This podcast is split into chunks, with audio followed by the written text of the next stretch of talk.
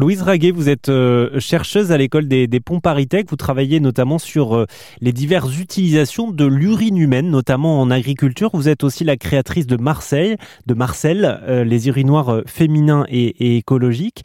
J'ai une question pour vous, Louise. Est-ce que les toilettes, globalement, sont sexistes? Est-ce que les toilettes sont sexistes? En tout cas, il y a ce qui est sexiste. Alors, je ne sais pas si c'est le terme, mais oui, oui, il y a, y a, une vraie différence d'accès euh, aux toilettes entre les hommes et les femmes. Donc oui, dans cette mesure-là, euh, les toilettes sont sexistes.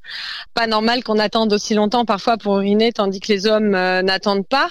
Après, on fait aussi des on a des différences de traitement aussi en termes de pudeur. Une femme qui fait pipi doit absolument se cacher entièrement dans une cabine fermée, alors que on peut voir euh, des garçons faire pipi comme ça. Euh, euh, voilà, d'une certaine manière, ils sont pas cachés non plus, et ça c'est ok pour la société. Donc il y a aussi une différence de traitement au niveau du rapport à la pudeur. Hum, d'ailleurs, c'est discutable ça, c'est-à-dire que c'est pas un problème pour la société, mais peut-être pour les personnes en question, ça l'est. Hein, on n'est pas forcément ok de devoir aller aux toilettes devant tout le monde quand on est un homme aussi. Ah mais tout à fait, c'est un retour qui m'a beaucoup été fait euh, par euh, les hommes, c'est de dire mais en fait moi je, trouve désagréable les urinoirs masculins où il n'y a pas de séparation etc. Et je euh, peux tout à fait l'entendre.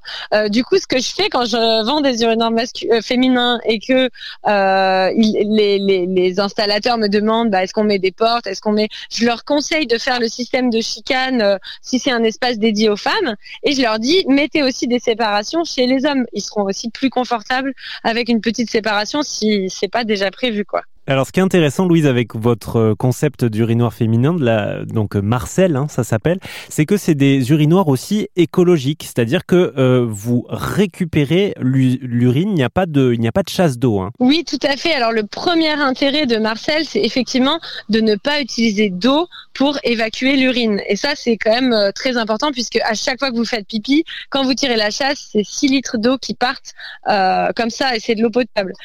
Donc, déjà, on économise l'eau euh, et il n'y a pas d'odeur, il n'y a pas de problème à ce niveau-là si l'entretien est fait correctement.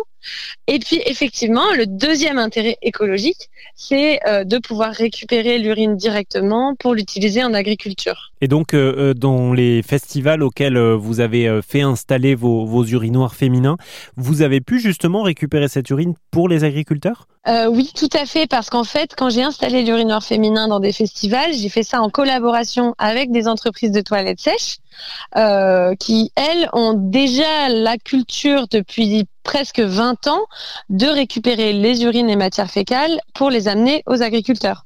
Donc en fait, euh, euh, je, je, m'insérais dans leurs prestations en quelque sorte. Eux, ils installaient des cabines euh, de toilettes sèches, des urinoirs masculins et j'intervenais pour installer les urinoirs féminins. Et, et, en quelques mots, les agriculteurs, ils en faisaient quoi de, de l'urine récoltée? Alors il y a plusieurs cas de figure.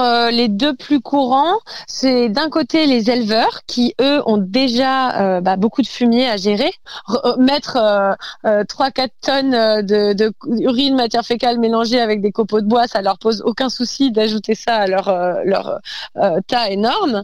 Donc ça c'est le premier cas de figure. Et le deuxième cas de figure, les céréaliers qui eux sont aussi friands d'utiliser ces matières et ils vont les épandre au moment où la culture en a besoin. donc voilà. Louise Raguet était avec nous sur RZN Radio, fondatrice de la marque Marcel, les urinoirs féminins et écologiques et aussi euh, chercheuse en, biologie euh, sur la question notamment du réemploi de nos urines en tant qu'engrais.